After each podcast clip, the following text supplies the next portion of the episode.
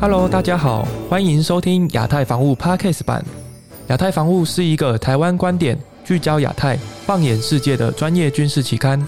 以台湾的视角出发，重点观察两岸与亚太军事事务，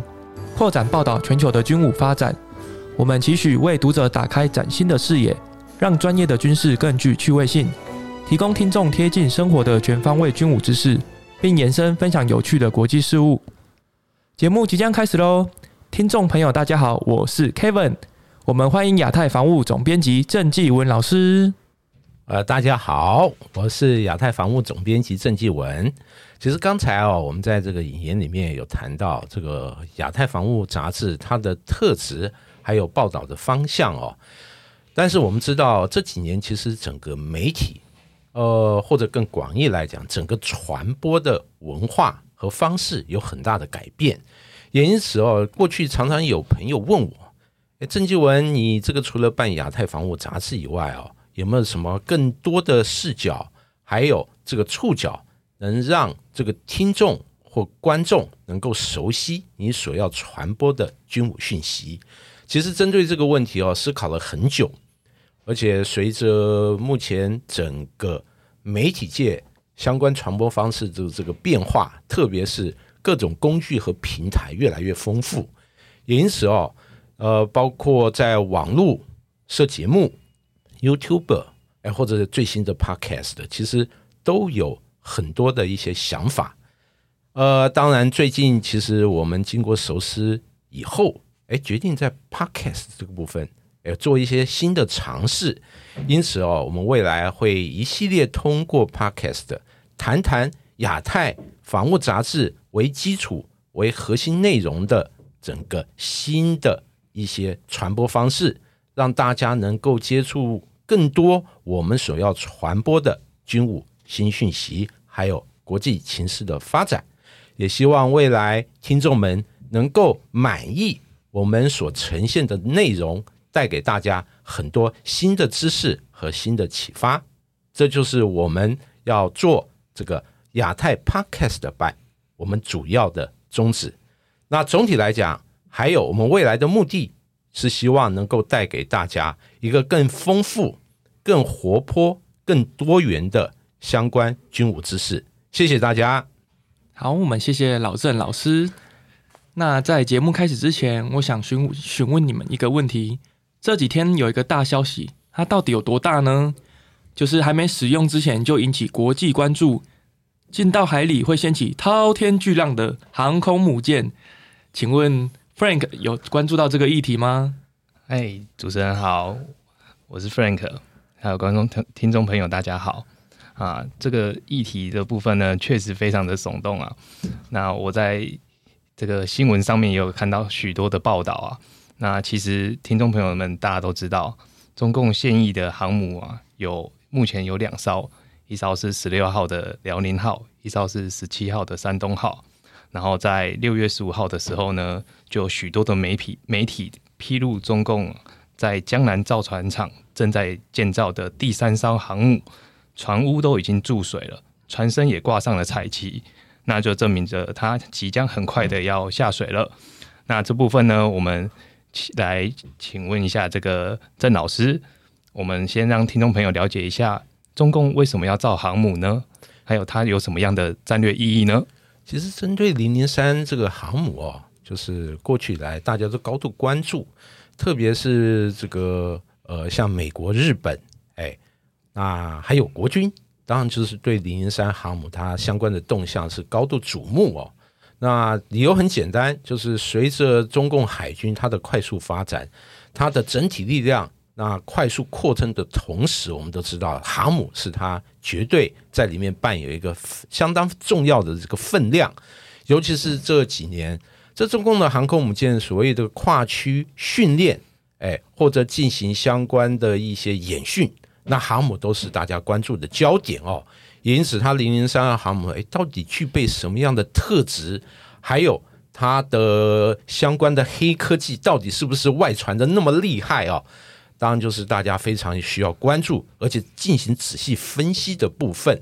因此哦，这艘零零三号航母，我们都非常清楚。从过去在这个船坞面发现它分段建造，乃至于这个不时有更新的卫星图资，哎，被公布在网站上面，这些都引起大家的瞩目。而最近它开始注水，好像一副快要下水，哎，它的这个样态更是引发大家这个从各方面进行仔细的分析。当然，对于这样重要的一个这个中共海军的发展，我们势必要高度的瞩目，而关注它未来它方方面面的动向。哎，刚刚老师有提到那个航母黑科技的部分，那我想呃，请问一下老师，呃，所谓的黑科技是指哪方面呢？就是有别于呃世界各国的呃航母建造趋势啊啊，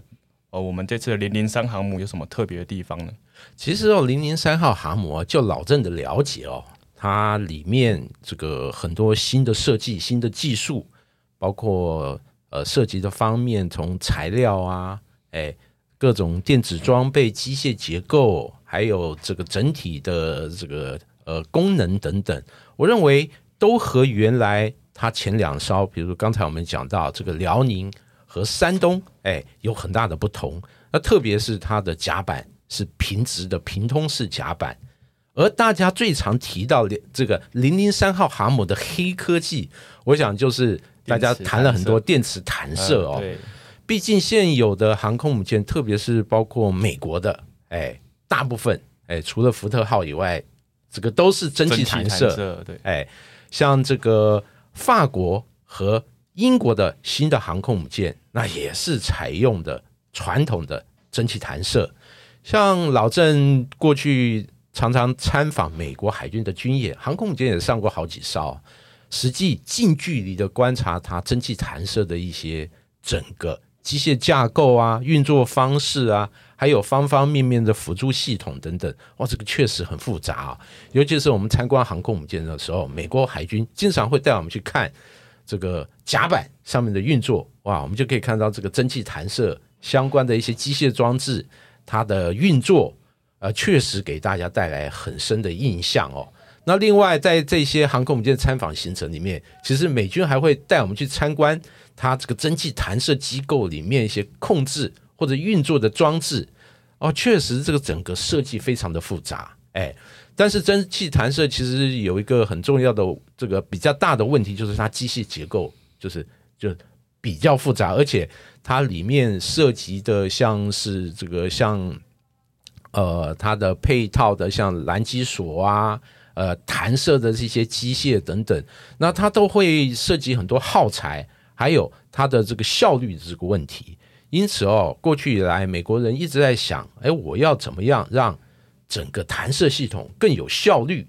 而且最好是运用一些新的、全新的科技和运用。当然，电池就被大家。这个视为一个哎，可以运用一个很好的科技发展方向，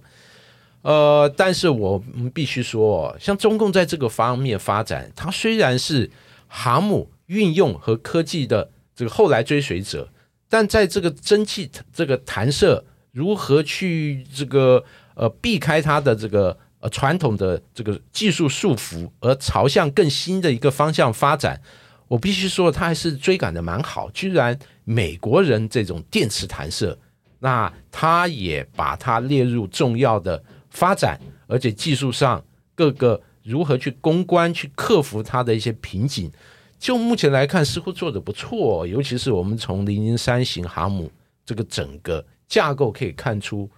还有他公布的相关讯息，可以大胆研判。它这艘航空母舰确实应该是采用所谓的黑科技，就是电磁弹射。那电磁弹射，就我们目前所知道之前公开的一些讯息，包括它的使用的效率更高，还有它弹射这个飞机的这个重量限制也更大。哎，因此它总体来讲，如果说它的可靠度可以达到一个比较高的水平，当然对于航空母舰这个飞机起飞的效率。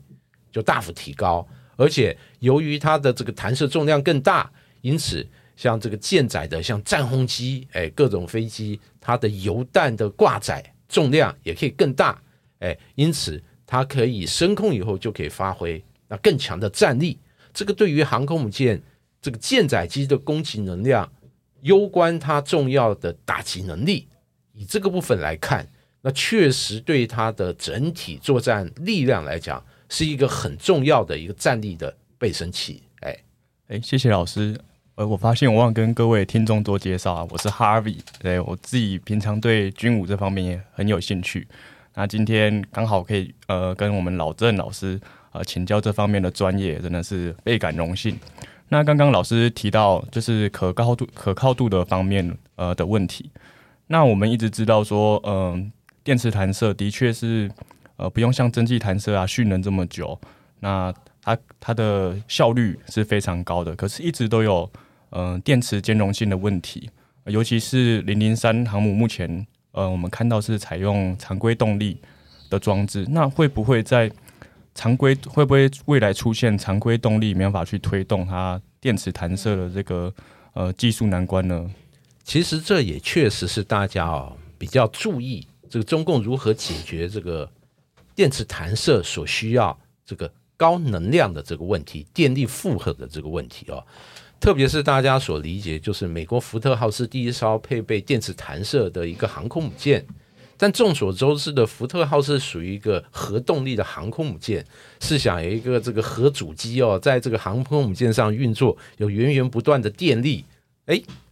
这样我们的理解就是，你才可以运用像电磁弹射这样的一个装置哦。因此哦，就是在这个部分，我必须说，就老郑的观察，这个。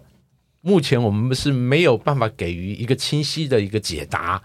哎，我想就中共方面来讲，他也没有办法完全挂保证，以他现有的架构完全没有问题。这个部分确实要等这个零零三号航母在海上试航试运作，从这个实际的运作里面才发现，哎，原先的设计、原先的概念是否能满完全满足它的运作。避开大家认为，哎，想当然尔，就是你可能电力负荷有问题哦。而且我们非常清楚哦，就是航空母舰上不是只有电磁弹射需要电而已，哎，它上面的雷达，它上面的各种这个设备，它只要运作都需要耗电，哎，因此他如何解决这个电力问题，这个是一个大灾问，哎，众所瞩目的焦点。我想，如果他能解决这个问题，那确实这个也是他另外一项黑科技哦。那成功解决了传统动力航空母舰也能搭载这个所谓的电磁弹射，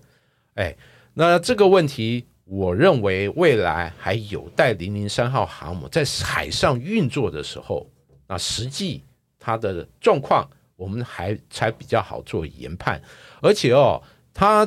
这个是一个长期的系统工程，哎，它不是只是初期的一些试航运作。它未来一定是随着它服役以后累积相关的技术，还有相关的经验，那逐一克服它所存在或面临一些问题或瓶颈。比如是不是有新的一些材料啊，超导材材料？哎，会不会还有一些新的什么这个电力的一些控制技术或储电技术？来辅助这个电池弹射，我认为这些方方面面的发展，毕竟毕竟是它未来一个会走的方向。总体来讲，就是让它的整个电力供应更为充裕，然后让它整个可靠度来讲达到一个比较高的水平，特别是能满足它设计的需要。哎，这些未来确实是它一个继续攻关的一个重点。哎这样听起来，我们呃解决我们船舰上面的电力系统是一个大问题。那想请问老师，那零零四航母就是接下来的下一艘航母，有没有可能是朝着呃核动力或是全电推进的方式去进行？我想采用这个核动力是未来解放军这个海军发展的一个重要方向啊，特别是传统动力航空母舰。你说啊，我有黑科技可以解决电磁弹射的问题，OK，你厉害。但是你如何解决哦？你这个航母这个编队出海执行任务，你时常要有这个呃补给舰，哎，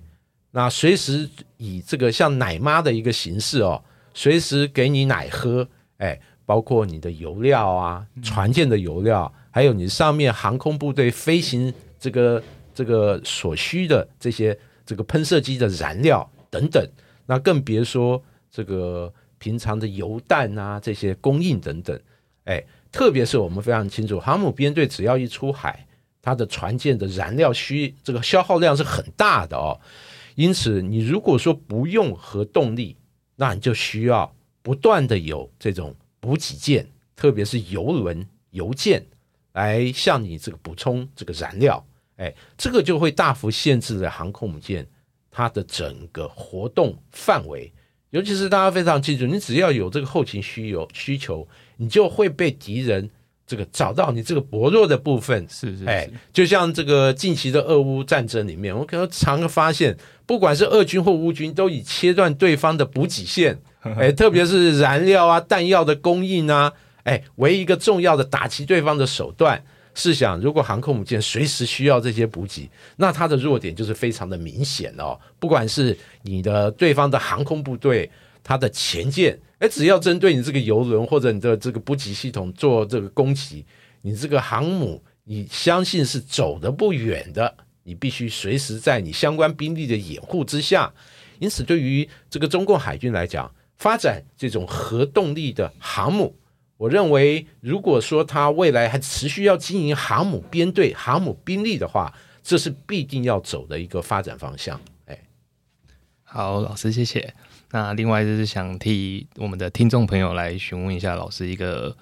就是我们都会知道，这个航母呢，通常它出航的时候，并不会单独的一艘，通常都是一整个这个航母战斗群呐。那我们想了解说，通常这个。航航母战斗群它的组合形态是是怎么样子的呢？还有为什么需要这样子的组合形态呢？其实航母战斗群哦，那过去发展其实美国人已经把它弄得非常非常的成熟了哦。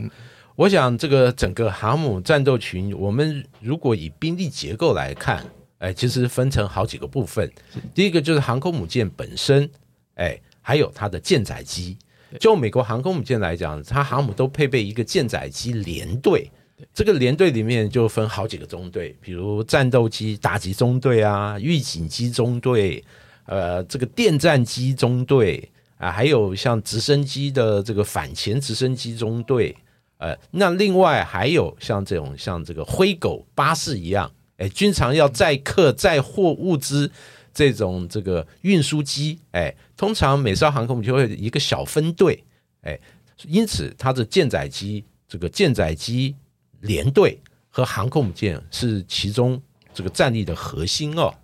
当然，这样的这个战力组成，它就具具备很强的航空的这个打击和防御的能力，哎，包括舰队防空啊，还有这个远距离这个空中攻击啊，还有就是。预警机就提供整个舰队的防空预警，还有这个战区敌情的一些状况。当然，电子战飞机就主要就是对敌进行这个电战的一个压制等等。哎，这个是航空母舰和舰载机的部分。除了这样的以外，它还必须要有很好的护航的编组。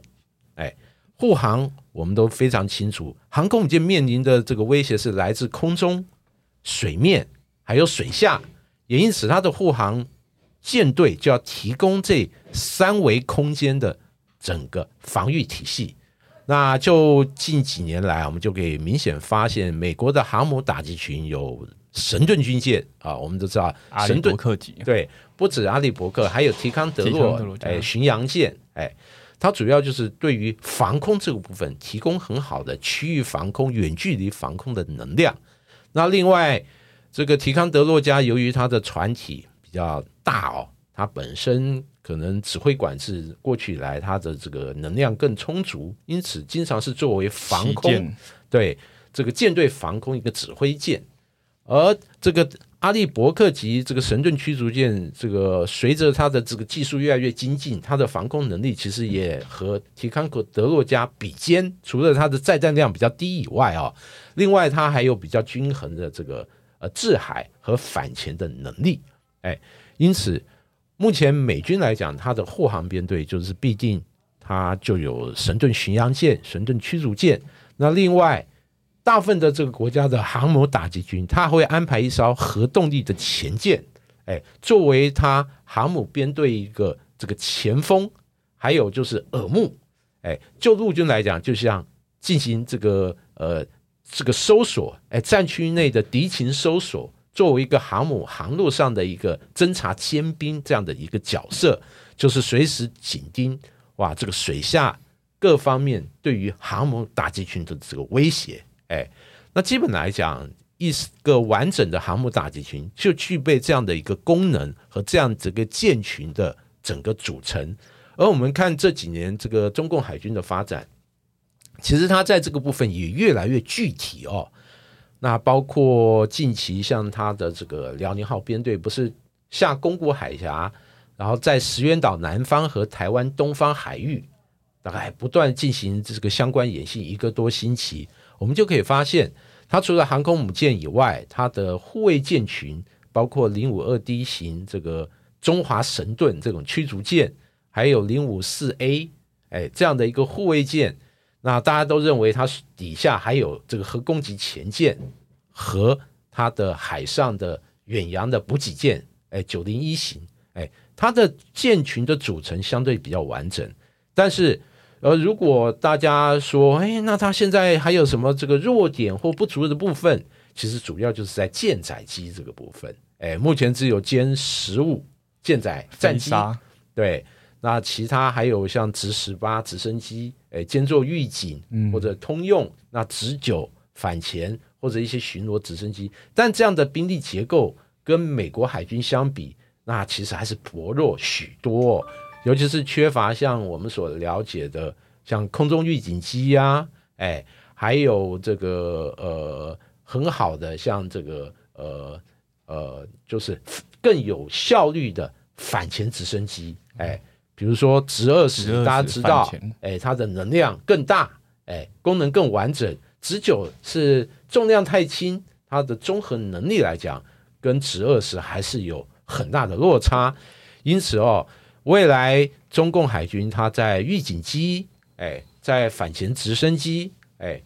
等等这个短板陆续补充以后，它才具会具备一个比较好的一个综合的作战能力。嗯，我看那个中共现在在预警机方面呢，目前上舰的是直十八，去挂在远程预警雷达嘛。那他们现在的建军方向，呃，固定义呃定义型的预警机是空警六百。对，呃，那目前这个空警六百看起来像是有点仿照美国的呃 E two E two T。那想请问一下老师说，呃，他们两者实际上的呃差别？其实很有意思的哦。我们观察过去以来，这个中共军武的发展，特别是武器装备，其实美国是中共一个很好的老师哦。中共很多武器其实都有美制武器的，不只是外观，还有功能、运作逻辑都差不多。那举例啊，它的这个包括翼龙、哎彩虹、哎无人机，就和美国的这个 MQ 九哎或者掠夺者。这个外形完全相似哦，那相似度可能超过八成九成。那另外它的运二十，你说它的外形和 C 十七是不是也很像？对不对？哎，那另外一个最近就是刚才 Kevin 有讲到的，就是空警六百，它的外形和 E two 一几乎是一模一样。哎，包括整个飞机的特征，特别是尾翼这个部分，哎，那这个。参考性实在太强了，我不好意思说完全 copy 啊，因为毕竟它还是有一些不同的地方，哎，那部分的机身结构是不同。那最重要，它它搭载的雷达其实是比较先进的哦，呃，它搭载就是完全是相控阵雷达，相控阵雷达，对对对。那和 E two 它整个发展几十年，从机械式的啊，呃，发展到目前也这个呃，采取一个相位阵列雷达这种方式。它的整个发展脉络是不同的，而中共这个空警六百直接到这个相控阵雷达，哎，当然这个雷达的整个功能性能到底如何，那当然是目前不得而知啦，哎，呃，但总体来讲，以这个中共这几年在空用雷达，我们知道像包括它的歼二十、歼十、歼十六等战机的火控雷达，还有它的空警，像这个两百，哎，空警。这个五百等等，它的这个发展越来越成熟，而且这个非常快速，因此我们认为空警六百它的雷达性能应该是达到水平以上，哎，具有一个比较好的一个这个性能指标哦，啊，呃，也因此，我认为空警六百如果能够很快的能够上舰，而且具备战力，对于这个中共海军的整个这个航母编队预警能力来讲，那确实是一个很大这个发展的进步。哎，好，谢谢老曾老师。嗯，那我想请问一下老师，嗯，中共在呃这个这些航母上的建军备战啊，它的航舰打击打击群啊越来越完整。那在对台作战上面，我们呃国军啊应该做怎样的防卫，或者是说？呃，其实有些人会说，这些航舰航舰打击群根本就不是针对对台作战，呃，可能只是因应美国，我们要做一个呃区域拒止的战略意图。其实对于这个中共发展航空母舰哦，其实很久以来啊，就有人提出很多大灾问，就是以中共这样的一个属于陆权国家，它发展航母干嘛？航母感觉就是海洋国家、海洋强权才需要哦。但我必须说，中共发展航空母舰，其实它有几个目的。第一个就是，哎，中共它积极要发展成为一个世界强国，哎，航空母舰绝对是海军的一个不可缺的一个部分哦。特别这个部分，我们有时候可以跳脱纯军事或政治，它带有一个国家重要的一个象征力量的象征。那说白了，就是哎，这对中共来讲，民族自豪感。哎，因此过去来我们常听说，哎，即使这个这个要怎么怎么样，也一定要航母。哎，就像我们早年我们就是这个呃，针对中共的核武发展，就是您要盒子也不要裤子哦。哎，就是有一种这样的味道。哎，就是一个民族发展一个重要的一个这个自豪感的一个重要指标。这个意义和它建立这个空间站，我觉得也有这样的一个这个同样的味道和性质。当然，发展航母纯粹在军事上对它也有很大实际的帮助。那首先，我们知道中共面对的最大敌人就是美国嘛。美国目前有十一艘航母打击群，因此对中共来讲，你如何要有效对付航母？诶，你自己造几艘航母，那针对航母的运作特征，那找到它的弱点，那它不就是你最好的练兵的一个对象？哎，呃，就像这个我们海军啊，这个感觉这个前舰很少哦。那只有两艘能作战，两艘训练。哎，过去海军其实很多将领，就私下就指出，我们为什么要搞前舰？除了这个是一个很厉害的攻势兵力以外，我们舰队要有良好的这个反潜能力，我们必须要前进来实际练兵。哎，这个对我们反潜能力是至关重要的。也因此，同样的这个情形，我们也可以对比在中共的这个航空母舰这几年这个组建。哎，特别是这个辽宁舰，它服役之初，大家都是深知它的性质是训练用的航母。它除了训练这个海军航空兵以外，训练它本身陆海空三军火箭军战略支援部队，整个联合作战，针对航母进行一个呃综合的打击和对付它，也是它这个所谓训练航母一个很重要的职能和角色。哎，因此在这个部分，我认为这个。呃，辅助解放军练兵也是他发展航母的一个这个重要任务。当然，实际谈到说他呃这个在整个攻防能力这个表现这个部分，航母也是越来越重要哦。特别是这几年，呃，中共很强调所以“一带一路”倡议，哎，那大家很深知，就是从这个呃大陆的周边。包括南海通过马六甲到印度洋，再到中东，甚至到欧洲，这个是一带一路倡议嘛？这个里面完全都涉及海洋的利益，因此它必须要打造一个呃可能更有利的远洋海军。在远洋海军这个部分，航母就有呃不可替代一个重要的一个这个角色和功能。这也是促使它呃积极要在这个航母整个建军上来讲。那必须要走得更远，走得更深，哎，让它整个力量那实实在在具备一个呃可靠、好用、有效的一个这个作战兵力，哎，因此这就是为什么他要这个耗费那么大的能量搞航母编队，还有相关的建军。我认为这个对于中共海军来讲，这个可能是一个世纪的一个计划，希望在本世纪里面。让航母兵力从无到有，从有到成为一个世界强国。呃，大家常说建设海军是一个百年大计。我认为本世纪这个航母，哎，就是中共海军一个世纪性的一个很重要的计划。哎哎，那我们把焦点呃转回到我们的零零三号航母上面啊。那我们知道中共现在有呃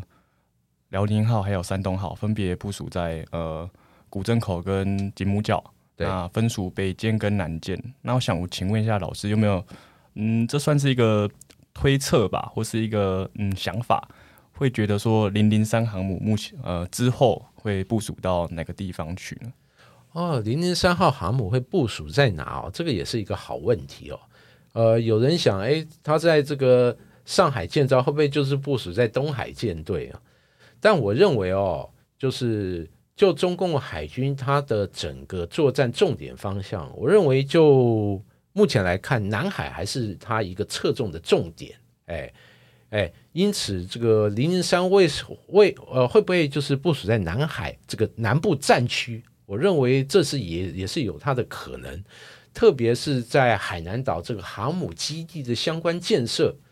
呃，中共军方其实越来越完善了，不只是港口，哎。还有路上的机场等等，它都有这个相对比较良好的这个配套。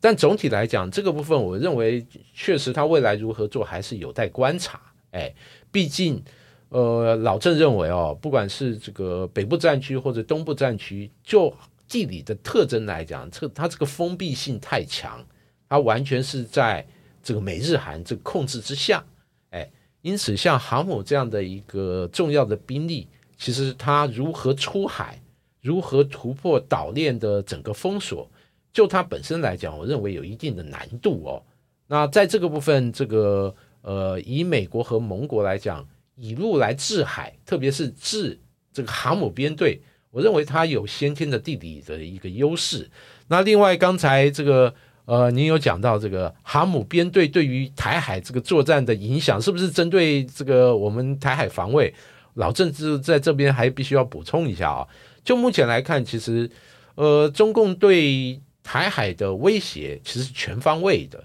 航母只是对他们来讲，好，我打个比方，它就锦上添花，哎，是不是一定是针对这个台海？我认为这个呃未必，哎，如果是针对性的话，我认为它平时所发挥的价值可能更高。特别它航母在台湾周边活动，秀一秀肌肉，就对台湾产生一个很大的一个安全上一些这个相关的影响。哎，尤其是对于这个整个两岸的一些形势，哎，航母频繁出现或者做什么样的科目，都会牵动台海敏感的神经。而这样的神经，它的辐射效应是很大的，会让这个两岸之间关系恶化，会让这个。呃，美中台三边的关系更为微妙，哎，它的辐射效应其实超脱军事本身而达到一个政治的层面。但实际的用兵来讲，我认为如果台海战争爆发，像中共的航空母舰会不会就是直指或者针对台海一个发起作战的一个平台？我认为它有一定的角色，但并非绝对，因为就台海目前整个主要作战方向，虽然。包括航母和很多兵力，让整个台湾面临全方位的威胁，但整个威胁的侧重重点还是从西部过来。哎，包括它的火箭军的各种飞弹，还有它现在空军呃越来越强攻击能力的，包括轰炸机、战轰机，哎，还有前舰对台湾的整个四面环海的封锁等等，还有就是它的无人机这个发展的这个速度。非常非常的快，哎，那这些其实它都是它可用的一个牌。那航母作为一个非常珍贵的兵力哦，哎，而且就目前它的能力来讲，还难以这个有效的应对像这个美国、日本，哎，这个来自水下或者是空中对它航母编队的一个威胁和实际打击。因此，我认为如果台海战争爆发，哎，那航母。中共航母所具备的角色，我认为并非是主要，而是发挥一个可能是呃作战辅助的功能会比较大。哎，好，谢谢老师专业的解析以及哈比的提问。那 Frank 在这边准备了一个脑筋急转弯给听众朋友，让大家轻松一下。要来喽！船长负责船开船，那水手要做什么呢？给大家三秒思考一下。三、二、一，要来给大家解答喽！水手关灯。好，有点冷，但现在夏季要到了，电费也变贵了。水手关灯不但节约能源，也能省荷包哟。好哦，谢谢 Frank 的笑话。制作本集的成本确实蛮可观的。回想刚正老师分析这艘零零三传闻的黑科技、关键技术的突破，与我国甚至与国际上各国军科技水平的较量，我想零零三下水服役的整体表现，也将是军民与听众想继续的话题。本期节目即将告一段落，后续更多精彩内容都会放进我们 Podcast，欢迎有兴趣的朋友持续追踪，也欢迎留言与我们讨论。期待听众都能以不同面向关注国际及两岸地区发展。另外，各大通路都可以购置亚太防务杂志。以上节目由亚太杂志赞助，我们下次见。